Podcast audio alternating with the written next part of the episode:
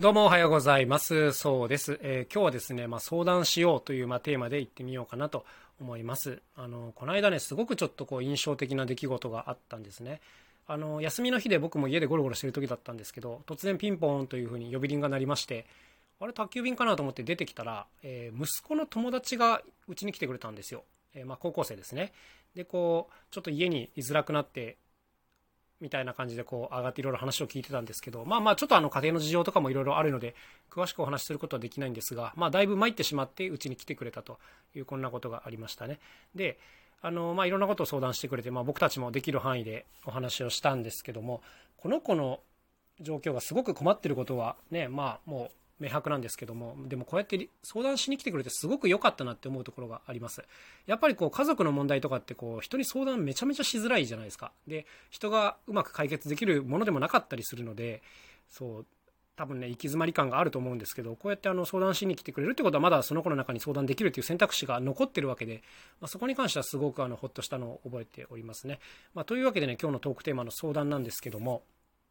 僕自身ですね、いろんな方にこう相談をすることがあります。まあ、相談といっても内容はいろいろで、まあ、例えば自分だったら音楽をやってますから、まあ、楽器についていろいろ悩みがあると、まあ、その道の専門家の方に連絡してあのレッスンをしてもらったりとか、まあ、直接お話を聞いたり、まあ、情報交換をしたりとかですねこういったこともよくありますし、まあ、仕事の上でこれどうしたらいいんだろうなみたいなことが起きるともうその方面でうまくやってらっしゃる方に直接コンタクトを取って相談するということもありますね。まあ、楽器に関しては最近だとあのディジリドゥというのにハマってて、まあ、基本独学でやってるんですけどどうしてもこう行き詰まりを感じたので、一人僕のすごい好きな奏者に連絡して、今度、まあ、お会いして話そうということにはなりました。なんかこういうのも別にその方がオンラインレッスンとかね、まあレッスン、普通のレッスンか、やってれば普通にお金を払ってお受けするだけなので、まあ何ら問題はないというふうに感じます。まあ相談というのとはちょっと違いますけどね、相手がこの相談を受け入れてくれる窓口を持っていれば相談しやすいなというふうには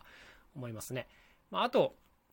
そういうレッスンみたいな窓口を設けてない人でも、まあ、普段からちょっとね、関わりがあったりとかすると、やっぱり話がしやすいわけですよ。で、僕もあの、普段 SNS とかを頑張って更新してるんですけど、もうあれはですね、半分仕事で、半分はこの信頼獲得のためというふうに思ってやっています。もう僕のあの、個人的な感情とかはないです。はい、無でやってるんですけども、そういう、そういう相談したい時にね、この SNS の頑張りとか結構生きてくるんですよね。なんか向こうもこっちをこう認識してくれてると、あ、普段頑張ってますよね、みたいなところから話がすごくしやすくなるので、まあまあ、あの、こういうののためにも頑張っておいた方がいいのかなと思ってる自分がいたりします。最近だと、あの組織運営のことについてねすごく悩みがあるんですよ僕はあの人と関わるっていうのは結構苦手で割とあのすぐに個人で動きたがる癖があるんですけども、まあ、今自分がこう思い描いているイメージが一つあってそれやるにはもう人と関わることは必須なんですね。でただどう考えても最初のうちこうビジネスにならないっていう場面があったりします。でこういうところで、まあ、自分自身がねお金を出し続けて回すっていう方法ももちろんありますが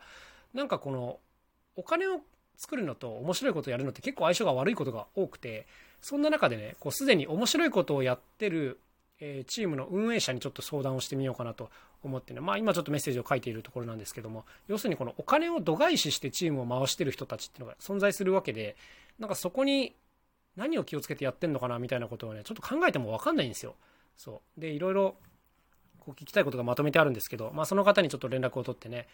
あの相談をしてみようかなというそんなところでございます。まやっぱりね、まず自分で考えて試すっていうのはあの必須だと思うんですけど、まあ、できることとできないことがありますからね、そのできないことに入ってきちゃったら、もうできる人に聞くっていうのが一番いいと思います。で、あの世の中にはこの窓口を持ってる人と持ってない人がいますが、まあ、持ってる人にはね、あの普通に相手のルールで相談すればいいだけですしね、持ってない方にとっては、まずはあの、